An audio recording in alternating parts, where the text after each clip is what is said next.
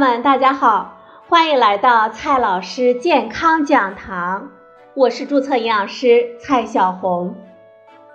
今天呢，蔡老师继续和朋友们讲营养、聊健康。今天我们聊的话题是老年食品。老年人呢，对于养生和保健有着巨大的需求。尤其是那些经济条件比较好的老年人，为了一丁点儿微茫的希望，也愿意付出高昂的价格，也就成为了老年保健品、保健食品最大的忽悠对象的群体。而实际上，通过保健品来获得健康，只是一种不切实际的愿望。过了五十岁。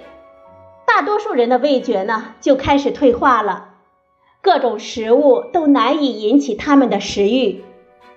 人们经常把这种错误归结为上了年纪之后的清心寡欲，但是实际上，这是衰老引起的生理变化。对于大多数老年人来说，食物摄入不足而导致的营养不良，才是影响健康的最大的因素。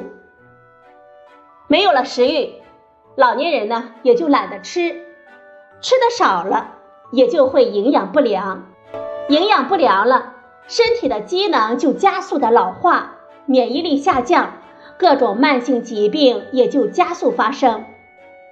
而盲目的补充保健品，这些现象的改善并没有什么帮助。老年人的健康。首先呢，是食品应该方便食用，并且能够引起老人们的食欲，同时呢，能够满足全面的营养需求。这些特点呢，有点像婴儿奶粉。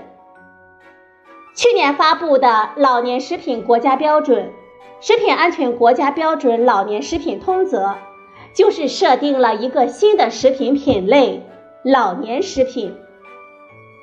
按照标准中的定义，老年食品呢是指经过改善食物的物理性状和调整膳食成分的种类和含量，以及适应咀嚼和吞咽功能的下降、营养不良的老年人的生理特点，满足其饮食需要或者是营养需求的一类特殊的膳食用食品。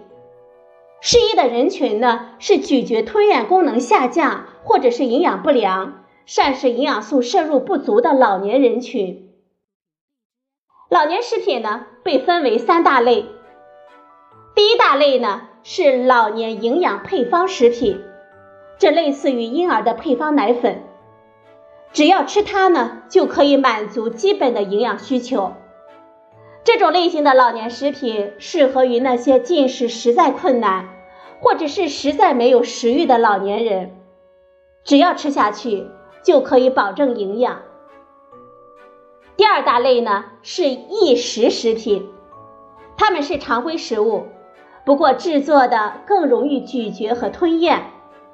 这类食物呢不提供均衡集中的营养，整体的营养均衡还是需要自己来把握。第三大类呢是老年营养补充食品。它们适合有食欲、能够正常进食的老年人。它的目的呢，就是为了补充食谱中特定的营养成分，比如说优质蛋白、膳食纤维、钙、铁等等。这跟通常意义上的营养补充剂是一样的。老年人往往缺乏系统的健康知识，他们了解学习新知识的渠道和精力都有限。渴望健康长寿的老年人，也就经常从电视广告或者是保健品直销人员口中来获取营养知识，而这些知识要么完全是谣言，要么经过选择性的演绎去误导人们购买产品。花钱多呢，还只是一个方面，更重要的是，对于解决老年人的营养问题完全没有作用。这份标准实施，并且能够得到良好的监管，那么会具有很大的社会意义。它会帮助老年人更加理智可靠的选择食品，而作为食品，比起那些奇奇怪怪的保健品，价格啊可能也会更加的合理。最后呢，我们想给年轻人们一点建议，很多时候啊，老年人购买保健品，并不见得真的认为那种保健品就多么的有用，更多的。是他们需要一种关怀，而保健品直销人员提供的也并不仅仅是保健品，还有嘘寒问暖的关怀。有了老年食品，并不意味着父母们就会因此愉快健康。有科学研究显示，当和家人一起吃饭的时候，老年人会吃得更多、更愉快。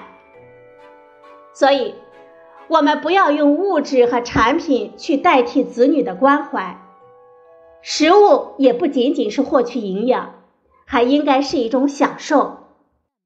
虽然老年人的味觉下降导致食欲不佳，但也并不意味着他们对美食就完全失去了兴趣。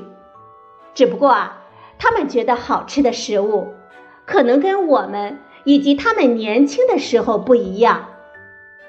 父母呢？不再喜欢吃以前喜欢吃的食物，可能只是因为同样的食物已经不能给他们同样的享受了。